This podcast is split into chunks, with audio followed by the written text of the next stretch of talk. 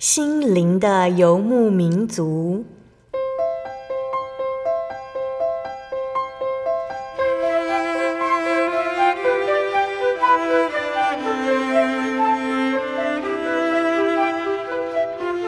在这个谁都不管谁的后现代社会里，每个人的心灵都是游牧民族。成长的过程就是寻找的过程。每一颗漂泊的心灵，其实都在寻找生命的绿洲。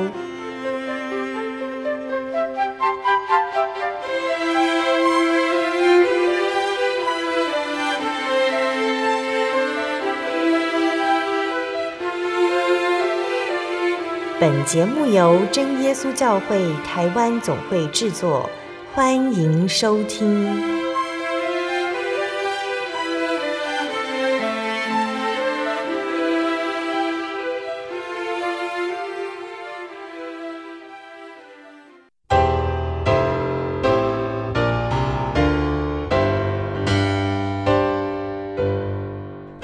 所在空中的听众朋友们，大家平安。欢迎收听心灵的游牧民族，我是贝贝，很高兴今天能够在空中和大家见面哦。大家这个星期过得愉快吗？今天要播出的节目是第一千两百七十四集《小人物悲喜，灰暗人生因主改变》上集。节目邀请了真耶稣教会鹿港教会的吴梦莹姐妹来分享她的信主经过，还有主耶稣在她身上的恩典。那梦莹姐来自传统信仰的家庭，但是她从小对于传统信仰拜神的方式无法认同，也无法接受，觉得这个信仰没有给家里带来平安。她看到的竟是父母为了祭拜还有贡品的事情在争吵。那当他的父亲因为车祸性情大变、情绪不稳的时候呢，更让梦莹姐对于家庭充满了畏惧和惊慌。人生已经没有盼望，还有意义。那直到梦莹姐她跟着她的哥哥到了中立工作的时候呢，受到了一户真耶稣教会信徒的爱心接待。梦莹姐第一次感受到家庭的温馨，也感受到从神而来的温暖。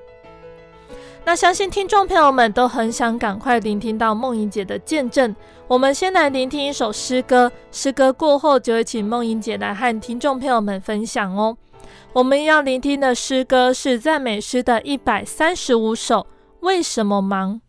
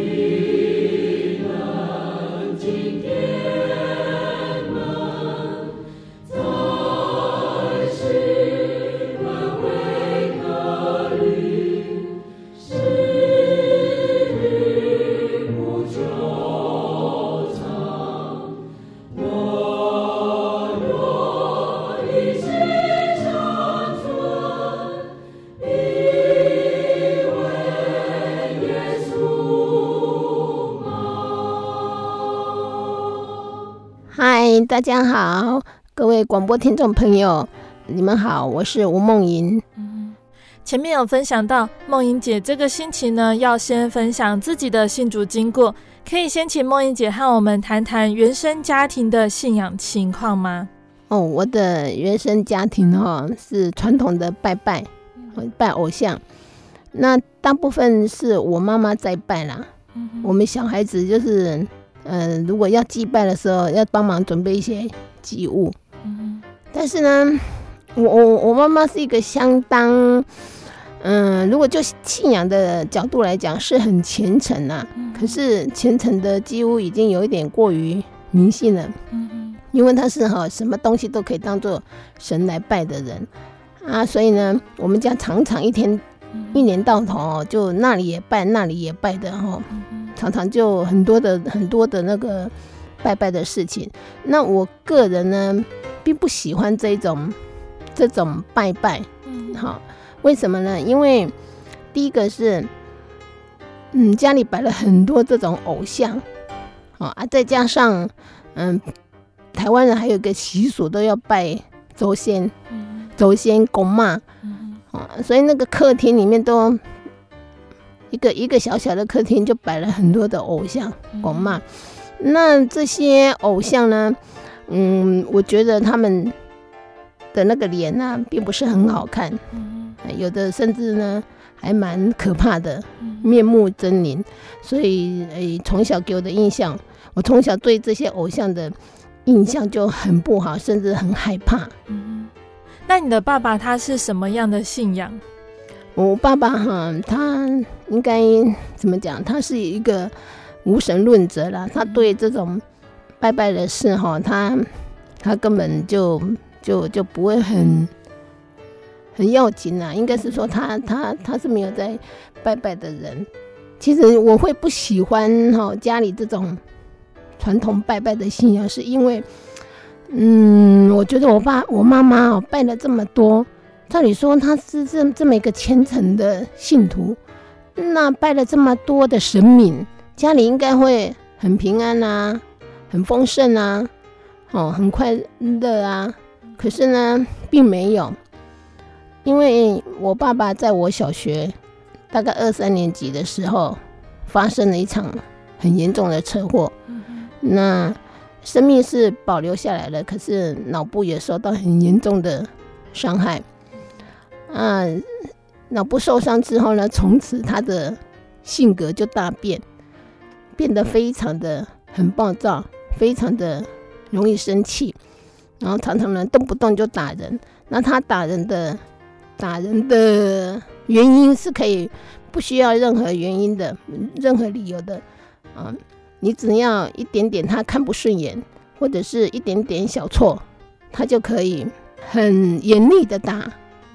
那就会让我感觉到说，那为什么我妈妈拜得这么的虔诚，可是我们家却是这么的不平安呢？我爸妈的感情又这么的不不好呢？嗯，因为爸爸车祸的关系，导致他的性格变得这么暴躁，哦，然后跟妈妈的感情又不好啊，有时候呢，两个人呢又常常为了这个。拜拜的事情呢，争吵，因为我爸爸他比较不看重这些信仰，那我妈妈又特别特别很重视这个信仰，啊，每次要拜拜的时候呢，他都会准备很多很多的祭物。那我爸爸是一个嗯比较节俭的人，他如果看到我妈妈每次准备这么多的祭物，他就很生气，甚至会把那些祭物都给他丢掉、拿掉。家里常常是这样子吵吵闹闹，嗯，然后以现在的讲法来来说呢，就是我我是生生在一个暴力的家庭，嗯嗯，那所以因为年纪还小，才二三年级，所以呢没有办法去理解大人的世界，也没有办法去理解我爸爸为什么会这样，只觉得说我爸爸是一个很可怕的人哦，我在他的身上几乎从来没有感受到一点点。父亲的爱，啊，也在家里感受不到一点家庭的那种温暖、温馨，只觉得这个家很可怕，会让我对这对这种所谓的家，所谓的父亲很排斥，相当的排斥，甚至很不能谅解，说我为什么出生在这种家庭，我有这种父母。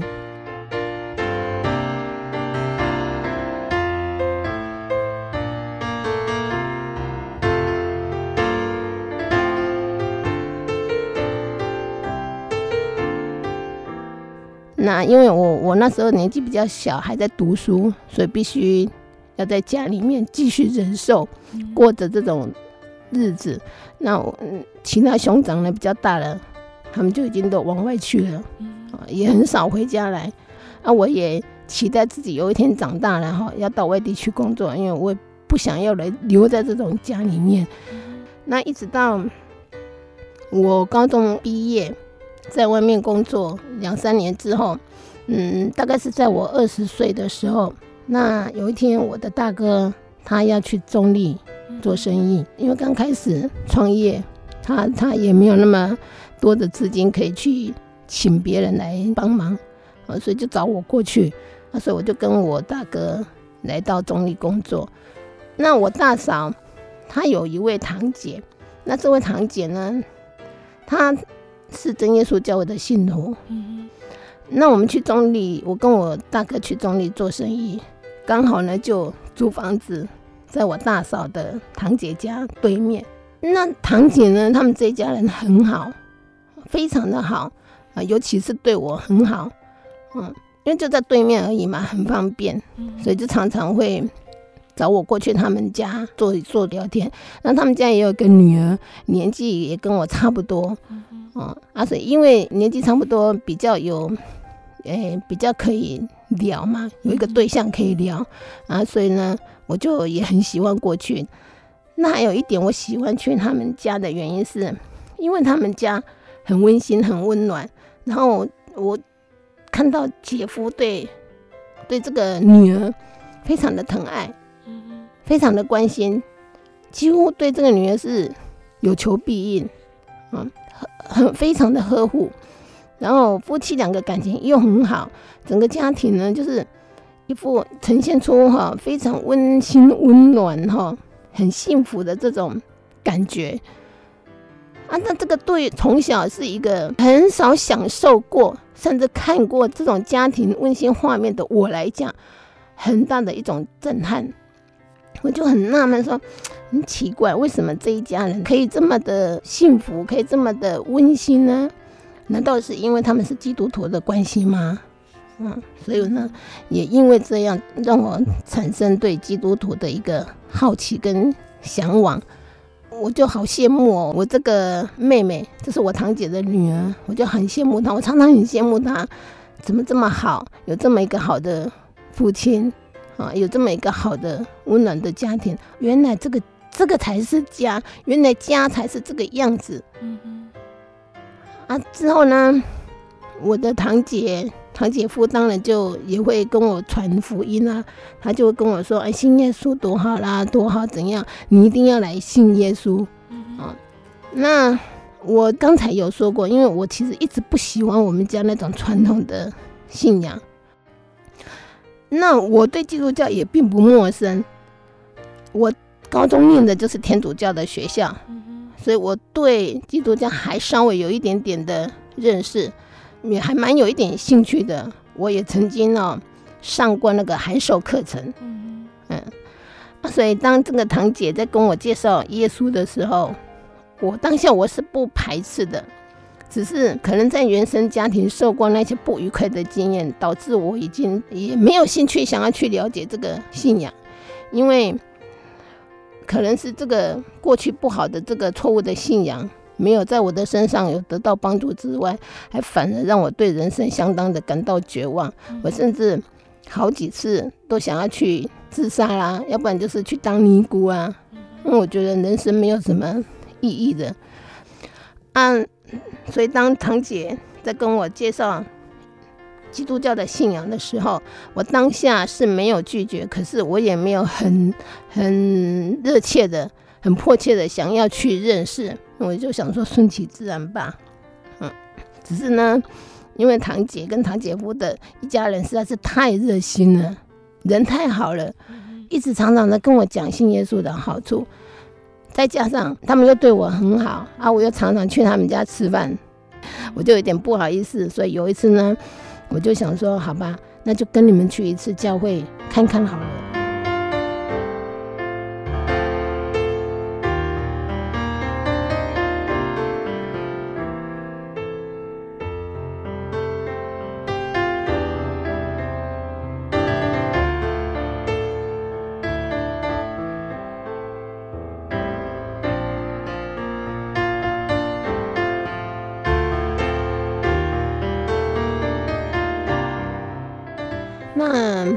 感谢主了哦，因为我没有想到我来到中立，竟然是我人生的一个很大的转捩点，嗯，也是我很大的一个改变。因为我没有想到我来中立哈会接触到那个基督教的信仰。那我答应跟我堂姐去教会之后呢，那那一次是晚上晚上聚会，我我他就带我去教会。那当我来到教会的门口的时候呢，我就听到一阵非常好听的歌声。嗯，那我心里面在想说：哇，这世界上怎么有这么好听的的那个歌声啊？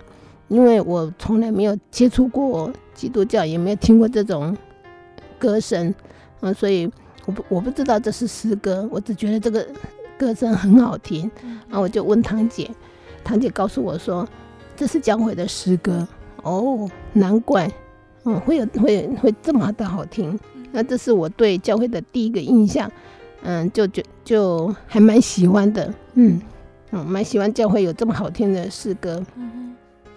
接着呢，我一进入会堂的时候，一进入教会，哇，马上就有好多人哦围过来，对我问长问短的。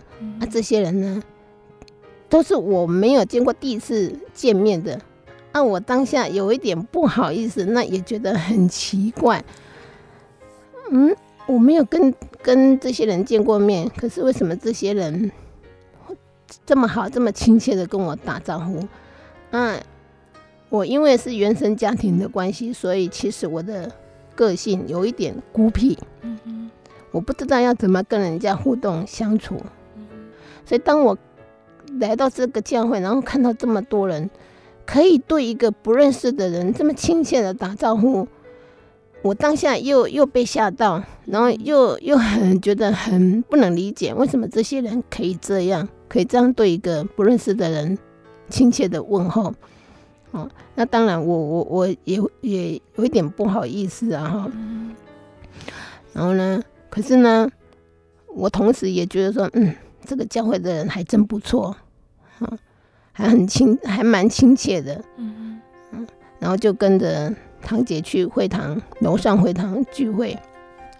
那因为堂姐她事先没有跟我讲说教会聚会的情形啊，以及那个祷告的情形，所以当我聚会结束，然后大家在祷告的时候，我我被这个祷祷告的声音就吓到了，因为我没有没有见过真耶稣教会祷告的。情形哦，也也没听过祷告的声音，然后我听到大家祷告的声音很大声，然后有的身体还会震动。啊，事后呢，聚聚会结束，我有问堂姐，我说：“堂姐，你们的祷告为什么是这个样子？”堂姐才跟我解释说：“那是因为有圣灵，圣灵的祷告，在在我们教会祷告啊，是圣灵的感动在祷告啊。按那个他们他们虽然哈身体会震动，然后嘴巴哈。”念的东西你听不懂，可是他们的人的意思都是清楚的。我虽然听得似懂非懂，那就比较稍微哈有缓解我那个不安的心了。哎，所以我这样子就陆陆续续跟着堂姐来教会慕道。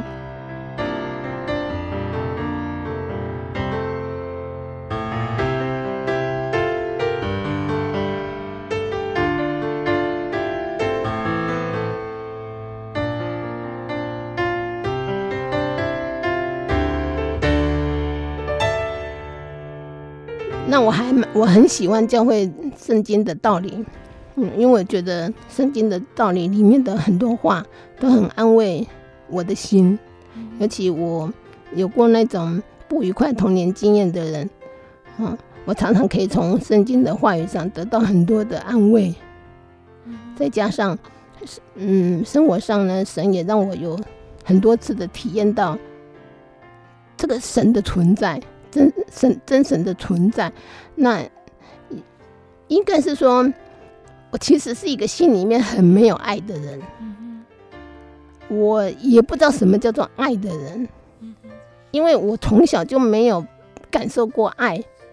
哦，因为人小时候最最，嗯，人一开始最接触的就是他的家庭嘛，那最能够接触到的就是父母的爱，能够学习到的也是来自于家庭跟父母的爱。可是这方面我似乎是没有，我没有感受过，也没有学习到什么是爱这个东西，所以，所以我的心里面其实我一直是。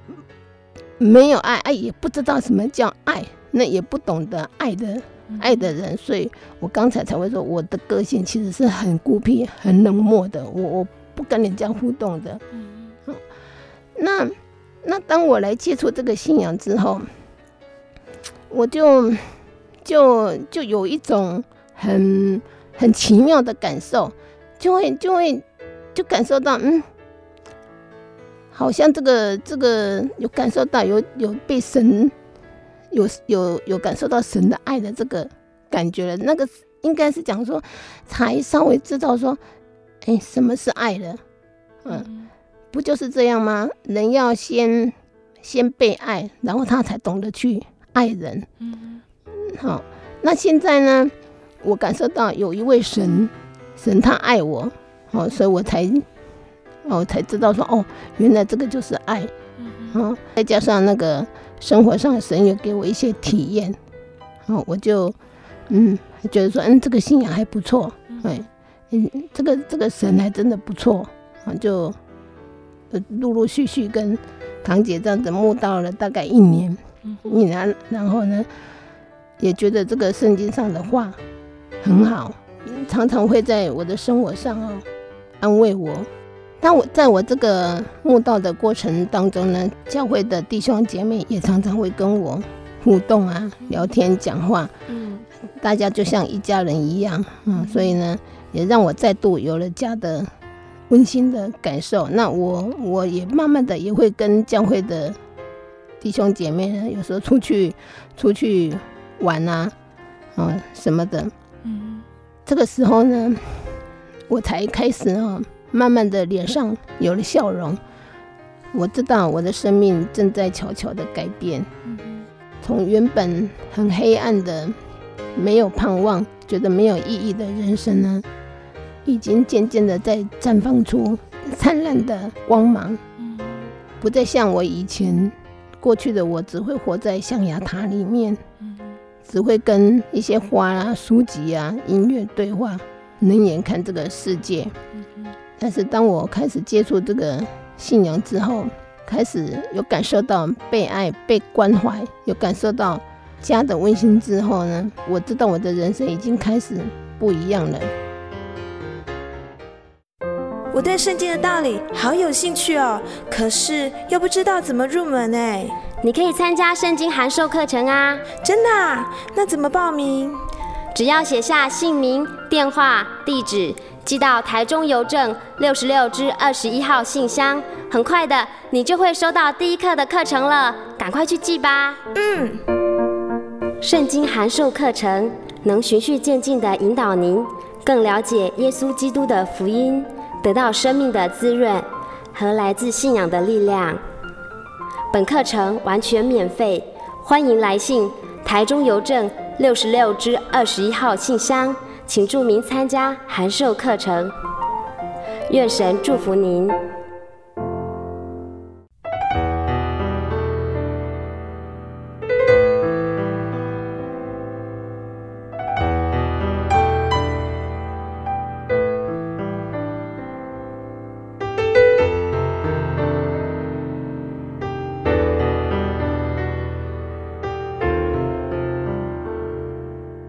亲爱的听众朋友们，欢迎回到我们的心灵的游牧民族，我是贝贝。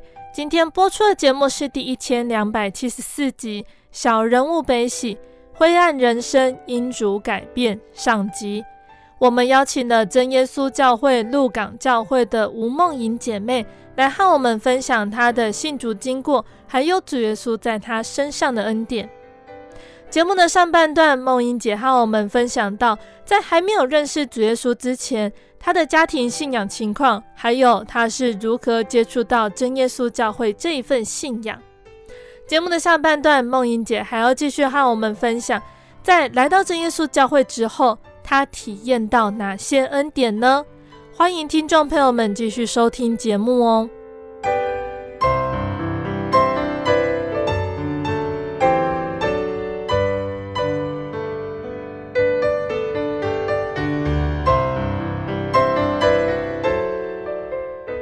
梦莹姐可以和我们分享你求圣灵得圣灵的经过吗？虽然我很喜欢圣经上的道理，我也一直一直从不否认、不怀疑圣经上讲的话。可是呢，有一件事情我始终不能明白，这是关于堂姐跟我讲圣灵的事。因为因为堂姐说圣灵是要用求才求得到的，那是。堂姐说：“圣灵就是神的灵，啊，你只要向他求神的灵，他就会住在我们的身上。而且圣灵他是将来要进天国的凭据。那我就很好奇，我就好奇，那什么是圣灵呢？啊，这个圣灵真的有这么重要吗？那这个圣灵到底是什么？是怎么样的一个灵呢？为什么他们在祷告的时候？”会是这种样子呢？会身体震动，会嘴巴讲讲出我听不懂的话呢？嗯，我就对圣灵感到很好奇，啊，其实也也蛮有兴趣的，想要了解圣灵到底是什么什么东西。那有一天晚上，我要睡睡觉了，那因为我一直常常在思考的这个。我我圣灵的问题，所以我虽然要睡觉了，可是我的脑海里面还是在想着这个圣灵这个这个问题。那这时候呢，就有个声音呢，一直催逼我起来祷告，起来祷告。啊，我就真的起来啊，起来要祷告来体验求圣灵看看。那因为那个时候，我记得那个时候是在大概十二月，十二月冬天，天气很冷。又是在晚上，已经半夜了。那我因为怕会影响到家人，所以呢，我就到阳台，哦，阳台外面到阳台去祷告。啊，因为半夜了，四周都很黑暗，啊，再加上冬天天气又很冷，啊，可是呢，我为了要求到圣灵呢，我还是忍受着寒冷哈，嗯，然后就跟。神讲说：“哦，我要祷告，体验圣灵。那我下定决心，我如果没有得到圣灵，我就不起来了。我那时候就抱着这样子的想法，我一定要得到圣灵。我如果没有得到圣灵的话，我就不起来。嗯，就这样，我就开始跪下来祷告。那我我我记得祷告了很久很久很久哈，啊。”因为是晚上嘛，那个天气越来越冷，然后还开始下雨，嗯，所以我的身体已经已经稍微有有在颤抖了，嗯，可是呢，我还是不不愿不愿意起来哦，我还是一直继续坚持下去哦，就是要祷告求圣灵，然后也不知道又过了多久，突然哦，这个时候突然我的背后就有一股哦，很像很像那个。热流一样浇灌下来，从我的头顶浇灌下来，那我的整个身体呢，马上就很温暖了起来。然后呢，我本来身体就开始震动，然后我的嘴巴本来是念哈利路亚，哈利路亚，一直这样子念的，也突然变快了速度，然后越念也越念不清楚。那这时候我我就在想说，哎，我会不会是就得到圣灵了？因为 当下当这股暖流浇灌下来的时候。我就突然好快乐，好快乐，然后眼泪就开始一直一直哭，一直哭。我也我也不知道我为什么为什么哭，就只觉得我好我好快乐，我好高兴哦。所以呢，眼泪就一直掉，一直掉。那种感觉就好像我见我我见到了很久没有见到的亲人一样，那种被被怀抱的感觉。然后可是呢，应该是说我比较贪心吧。哦，我我虽然知道可能已经得到圣灵了，但是呢，我居然还跟神讲说：“神啊，我知道你已经赏赐给我圣灵了，可是这样子还不够，我还要能够看见你，我才要相信这个世界上真的有神。”那就在我这个念头想完了之后呢，突然呢，有一道很强很强的光，那这个光呢，强到呢，把我原本闭着的眼睛呢，嗯，打开来。那我当我打开眼睛一看，就在我的正前方不远的地方，有一个很大很大的光圈，然后有一位身全身很光亮、很洁白的人。站在这个光圈里面，啊右手还拿着一个拐杖，因为那时候我还不认识神，所以我不知道那个那个拐杖有什么意义，就这样子显现两次。那当我看到这个光圈里面站着这位人的时候，我就知道说，哦，这个就是神了，神让我看见他了。我当下就跟神讲说，主耶稣啊，我相信你了，你让我看见了。你让我看见你了，我相信了，我相信这个世界上真的有神。啊，之后呢，我就把我这个经，把我这个经历跟当时注目在中立教会的吴永顺传道讲。啊，我跟他说，那他当然是有帮我鉴定说啊，那你真的得到圣灵了。然后我再跟他说，我见到这个主耶稣这个异象的事情。我说：“那为什么那个人手里要拿着一个拐杖？”他说：“那个不是拐杖，那个是神的权柄的杖。”然后我又问传道：“那为什么我看不清楚主耶稣的脸？”然后传道又告诉我说：“因为我们在神的面前都是罪人，所以没有办法看清神的面貌。”就这样，我慕到了一年之后，我就接受了教会的大水洗礼。我在中立教会慕到一年之后，那一年是二十岁，所以在我二十一岁的时候呢，就正式成为基督徒。我常常呢，把我二十岁当成一个人生的分水岭。二十岁以前过的是一个嗯黑暗的人生，是一个没有意义。没有盼望，不知道为了什么而活的人生。二十岁以后，因为认识了神，认识了耶稣基督，并且受洗成为基督徒之后呢，开始变成一个彩色的人生了。虽然我的原生家庭并没有因为我来信主耶稣而有任何的改变，我也没有能力去改变什么。但是我已经不再像过去那么的悲观的想法了。我知道我已经认识真神了，我认识主耶稣。我从现在开始有主耶稣爱我，有神的爱爱我了，这样子就够了。我就不再对我的父母、对我那个家庭再有任何的抱怨了。因为我知道从现在开始，即便我得不到家庭的温暖。父亲的爱，但是我有神的爱在我身上就够了，还有教会弟兄姐妹的爱。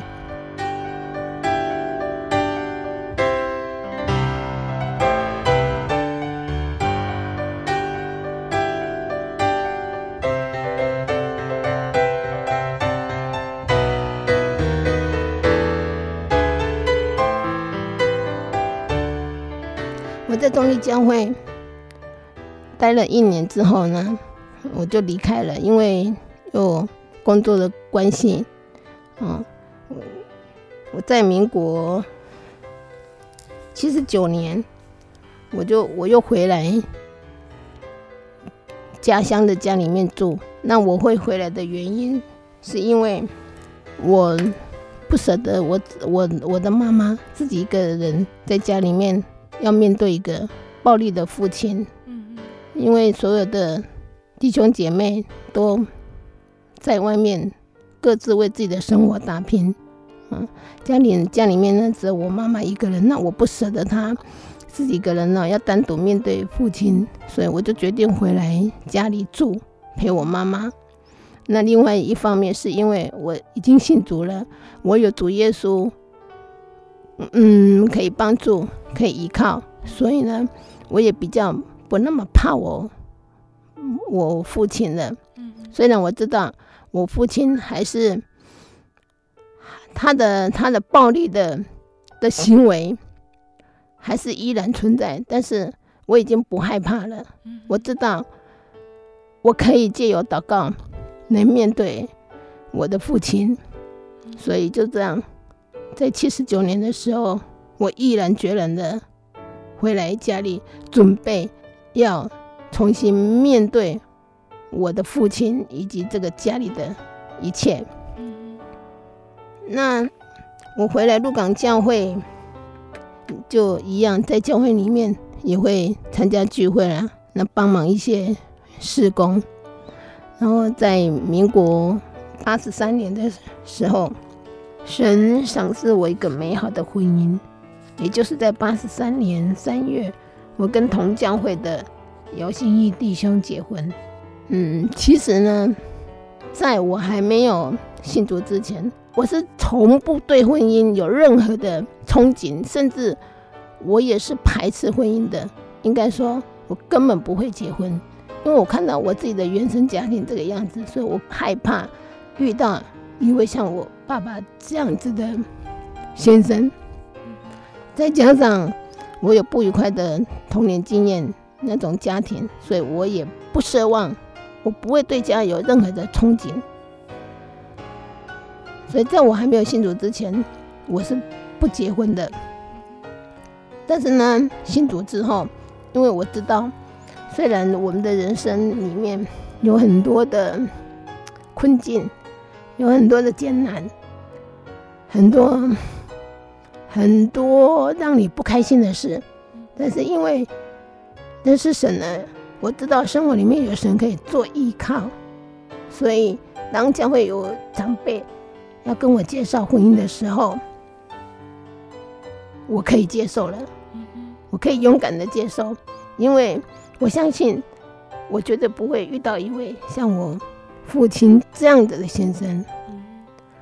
嗯，所以我就决定决定嫁给姚心义弟兄。那。也真的很感谢神，神可能为了要弥补我从小嗯缺乏的父爱，从小没有享受过的家庭的温暖，所以呢，他是给我一个很好的婚姻，很美好的婚姻，很好的公婆。我的公婆对我非常的好，我在我的公公的身上。应该说，得到了我在我父亲身上没有得到的父爱。啊，我先生的家庭呢，因为他们从小，他们也是第三代、第三代的信徒了。嗯，那我我公公婆婆他们也是一个很很有信仰、信仰根基很好的人，所以呢，他们他们我公婆呢。的我我先生的这个家庭呢，也是一个很基督化，是一个很有家庭很有温馨的的家庭，所以呢，我很感谢神。嗯，虽然我是一个很很怕在婚姻上遇到，虽然我是一个很害怕婚姻的人，也一直不敢奢望有一个幸福婚姻的人，但是。我没有想到，神在婚姻上也祝福了我，让我有一个，让我有一个很好的先生，有很好的公婆，有很美好的一个婚姻。这些呢，都彻底的消灭了我以前对婚姻不好的印象。我想，这也是因为有了信主耶稣之后，才能够。得到的这些。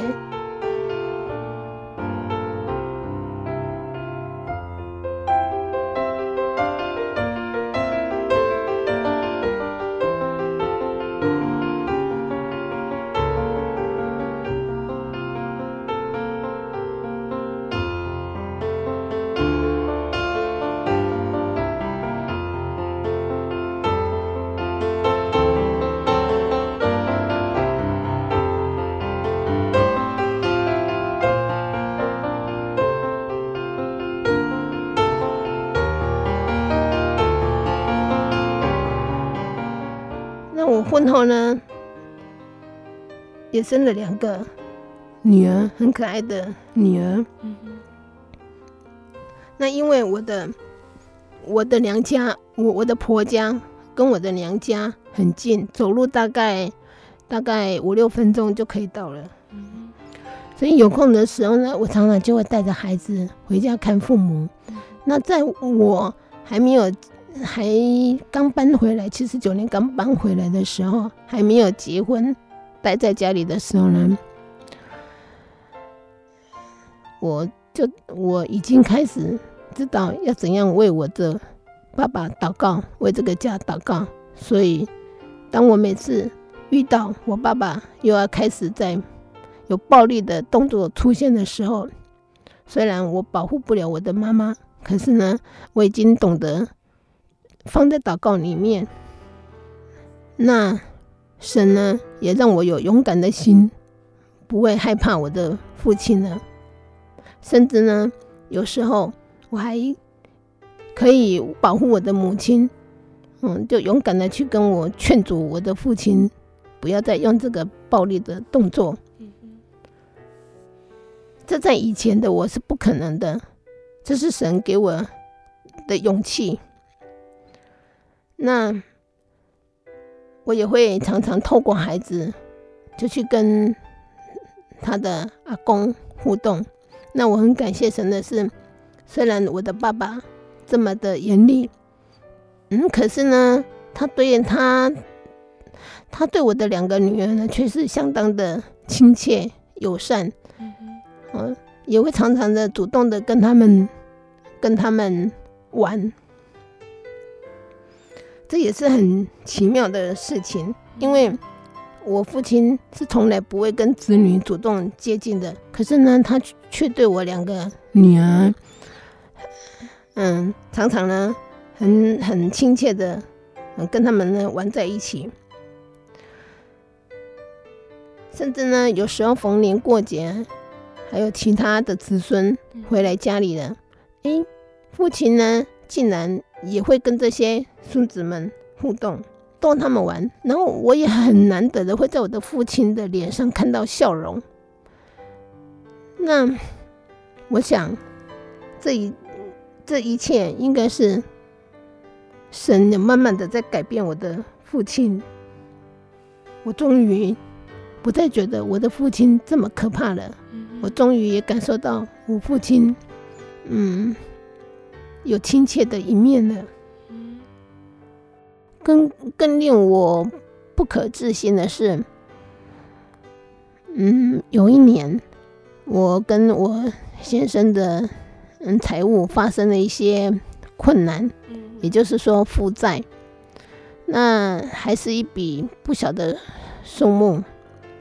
那那个时候呢，先生呢，打算要去报考神学院，那我很担心这一笔债务付不出来，所以呢，我就跟先生讲说，我很支持你去考报考神学院，可是家里这一笔财富，我这这一笔债务，我不知道要怎么解决。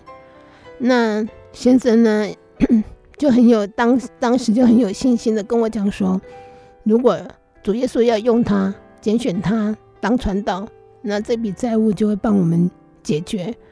可是呢，我我我我我信心没有我先生的大，我我就在心里面一直问问我自己，那要怎么解决啊？这么大的数目要怎么解决啊？那可能就要从天上掉下一笔钱来了。结果呢，没有几天。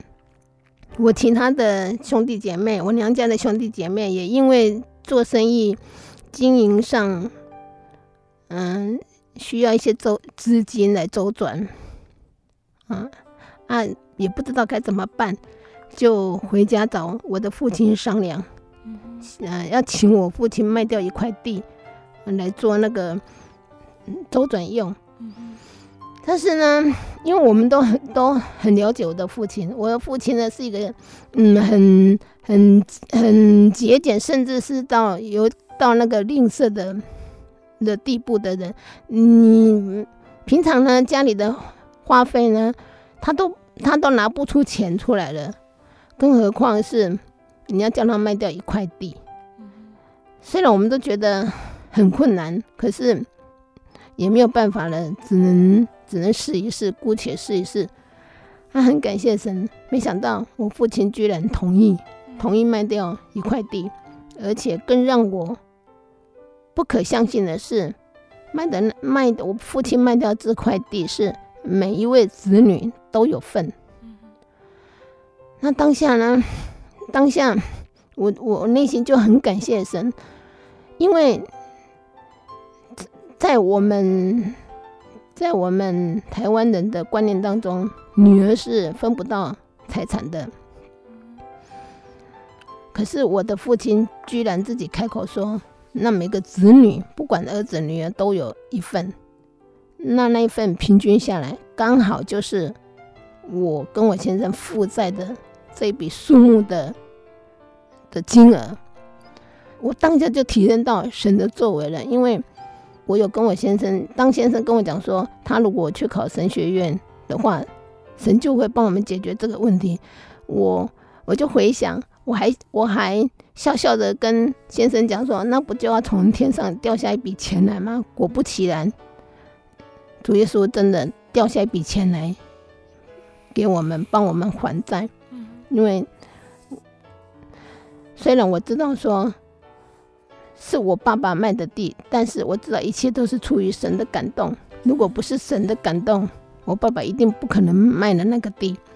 那就这样，嗯，帮我们还清了那笔债，然后先生也就顺利的去读神学院，让我没在生活上没有后顾之忧。那我，但是我还是很感谢我父亲，那个时候能够伸出援手来帮我们。解困。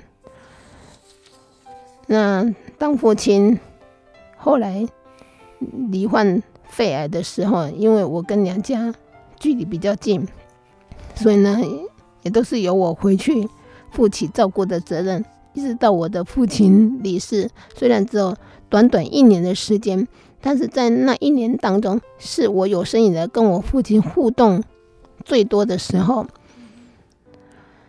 也。在那段时间里面，才让我有机会得到我父亲一点点的对子女的爱，因为可能人是生病的关系吧，总觉得那个时候的父亲变得非常的慈爱可亲，然后真的是有一位父亲的的样子的那种充满父爱的父亲的样子，也才让我。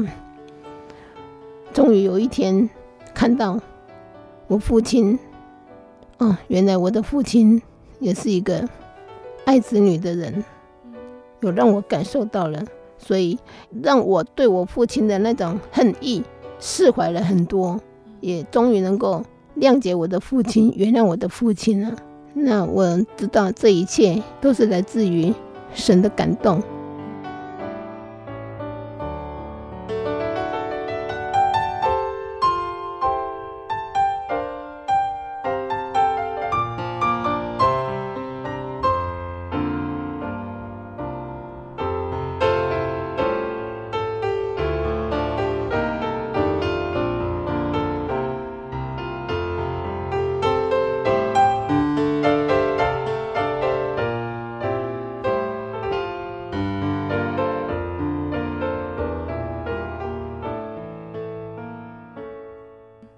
感谢神哦，梦莹姐和我们分享信主的经过，还有信主耶稣之后的恩典和改变。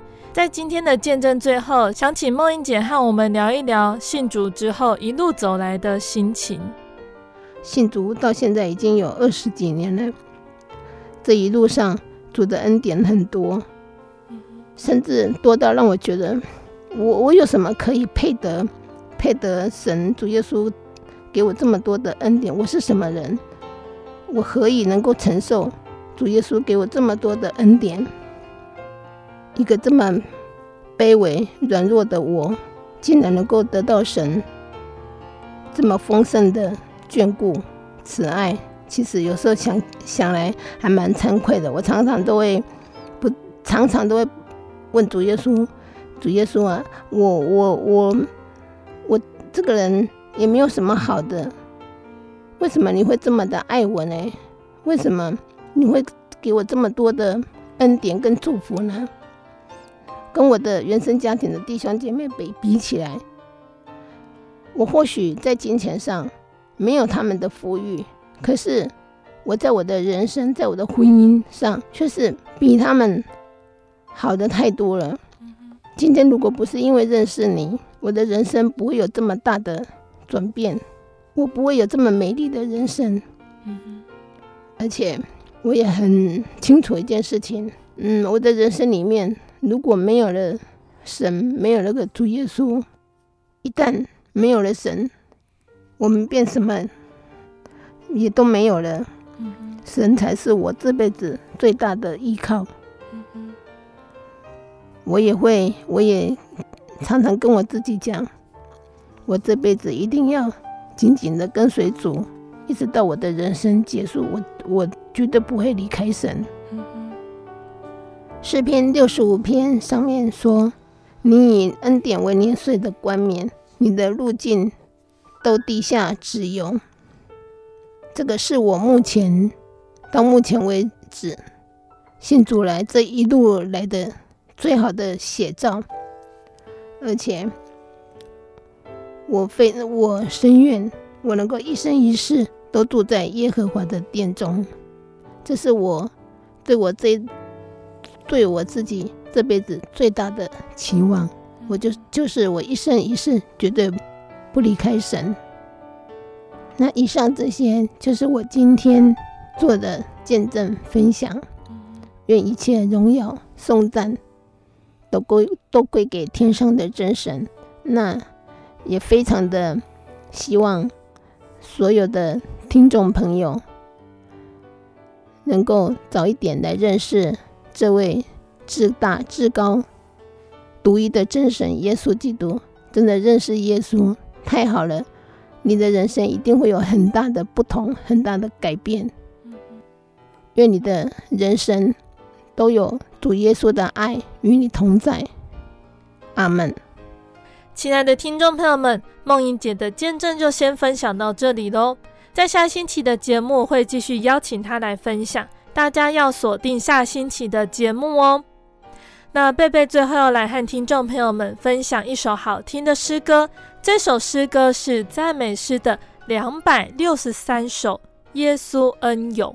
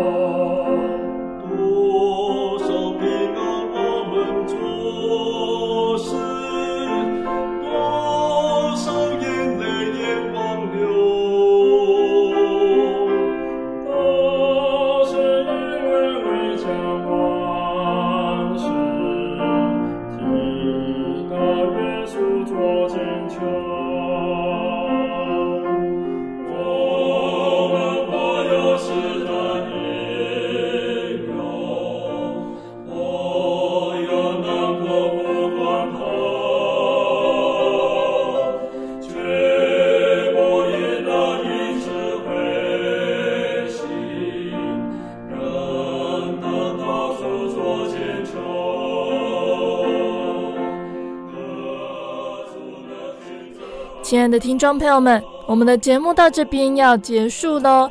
如果喜欢今天的节目，欢迎来信索取节目 CD。如果想要更了解真耶稣教会和圣经道理，欢迎来信索取圣经函授课程。来信都请寄到台中邮政六十六支二十一号信箱，台中邮政六十六支二十一号信箱，或是传真零四二二四三。六九六八零四二二四三六九六八。如果想聆听更多心灵游牧民族节目，目前有几个方式可以收听呢？第一个呢，也就是上网搜寻喜信网络家庭这个网站，收听线上广播。那再来呢，也就是心灵游牧民族也有 App。如果是使用智慧型手机安卓系统的听众朋友们，可以在 Google Play 商店下载 APP 来使用收听。那最后呢，也就是心灵游牧民族已经在各大 Podcast 平台上上线了。听众朋友们可以使用你习惯聆听 Podcast 的应用程式，搜寻心灵游牧民族，收听更多的见证。那我们更欢迎听众朋友们能够亲自来到真耶稣教会，一起领受主耶稣的恩典。谢谢你收听今天的节目，我是贝贝，我们下个星期再见哦。我的心是一只鸟，飞行介于黄昏。